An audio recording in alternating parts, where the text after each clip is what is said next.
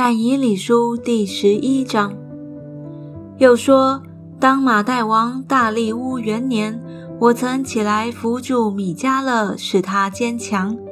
现在我将真事指示你：波斯还有三王兴起，第四王必富足远胜诸王。他因富足成为强盛。就必激动大众攻击西利尼国，必有一个勇敢的王兴起，执掌大权，随意而行。他兴起的时候，他的国必破裂，向天的四方分开，却不归他的后裔。治国的权势也都不及他，因为他的国必被拔出，归于他后裔之外的人。南方的王必强盛，他将帅中必有一个比他更强盛，执掌权柄。他的权柄甚大。过些年后，他们必互相联合。南方王的女儿必救了北方王来立约，但这女子帮助之力存立不住，王和他所倚靠之力也不能存立。这女子和引导他来的。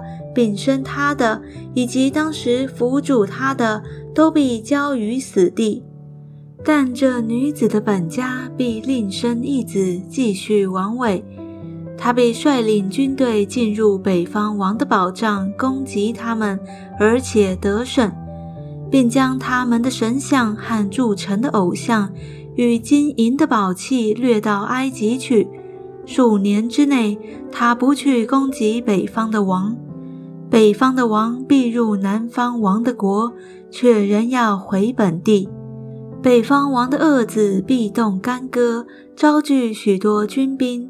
这军兵前去，如洪水泛滥，又必再去征战，直到南方王的保障。南方王必发烈怒，出来与北方王征战，百列大军。北方王的军兵必交付他手。他的众军高傲，他的心也必自高。他虽使数万人扑倒，却不得长胜。北方王必回来，百列大军比先前的更多，满了所定的年数。他必率领大军，带极多的军装来。那时必有许多人起来攻击南方王，并且你本国的强暴人必兴起。要应验那意象，他们却要败亡。北方王必来筑垒，攻取坚固城；南方的军兵必站立不住，就是选择的精兵也无力站住。来攻击他的必任意而行，无人在北方王面前站立得住。他必站在那荣美之地，用手施行毁灭。他必定义用全国之力而来，立公正的约，照约而行，将自己的女儿给南方王为妻，想要败坏他，这计却不得成就，于自己毫无益处。其后他必转回夺取了许多海岛，但有一大帅除掉他令人受的羞辱，并且使这羞辱归他本身。他就必转向本地的宝藏，却要半跌扑倒，归于无有。那时必有一人兴起，接续他为王，是横征暴敛的人，通行国中的华美地。这王不多日就必灭亡，却不因愤怒，也不因征战。必有一个卑鄙的人兴起，接续为王。人未曾将国的尊荣给他，他却趁人坦然无备的时候，用谄媚的话得国。必有无数的军兵势如洪水，在他面前冲没败坏。同盟的军也必如此。与那军结盟之后，他必行诡诈，因为他必上来以微小的军成为强盛。趁人坦然无备的时候，他必来到国中极肥美之地，行他列祖和他列祖之祖所未曾行的，将鲁物、掠物和财宝散给众人，又要设计攻打保障。然而这都是暂时的。他必奋勇向前，率领大军攻击南方王。南方王也必以极大极强的军兵与他征战，却战力不住，因为有人设计谋害南方王。吃王善的必败坏他，他的军队必被冲没，而且被杀的甚多。至于这恶王，他们心怀恶计，同席说谎，计谋却不成就，因为到了定期，事就了结。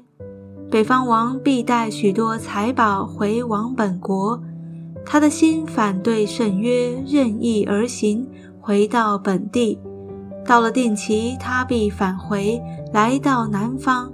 后一次却不如前一次，因为基提战船必来攻击他，他就丧胆而回，又要恼恨圣约，任意而行。他必回来联络背弃圣约的人，他必兴兵，这兵必亵渎圣地，就是保障，除掉长线的凡迹，设立那行毁坏可憎的、作恶违背圣约的人，他必用巧言勾引；唯独认识神的子民必刚强行事，民间的智慧人必训诲多人。然而，他们多日必倒在刀下，或被火烧，或被掳掠抢夺。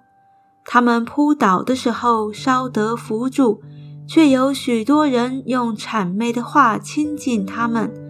智慧人中有些扑倒的，为要熬炼其余的人，使他们亲近洁白，直到末了。因为到了定期，事就了结。王必任意而行，自高自大，超过所有的神，又用奇异的话攻击万神之神。他必行事亨通，直到主的愤怒完毕，因为所定的事必然成就。他必不顾他列祖的神，也不顾妇女所羡慕的神，无论何神，他都不顾。因为他比自大高过一切，他倒要敬拜宝藏的神，用金银宝石和可爱之物敬奉他列祖所不认识的神。他必靠外邦神的帮助，攻破最坚固的宝藏。凡承认他的，他必将荣耀加给他们，使他们管辖许多的人。又为贿赂分地与他们，到末了，南方王要与他交战，北方王必用战车、马兵和许多战船，势如暴风来攻击他，也必进入列国，如洪水泛滥，又必进入那荣美之地，有许多国就被倾覆，但以东人、摩押人和一大半亚门人。必脱离他的手，他必伸手攻击列国，埃及地也不得脱离。他必把持埃及的金银财宝和各样的宝物，吕比亚人和古时人都必跟从他。但从东方和北方必有消息扰乱他，他就大发烈怒出去，要将多人杀灭尽尽。他必在海和柔美的圣山中间设立他如宫殿的帐幕，然而到了他的结局，必无人能帮助他。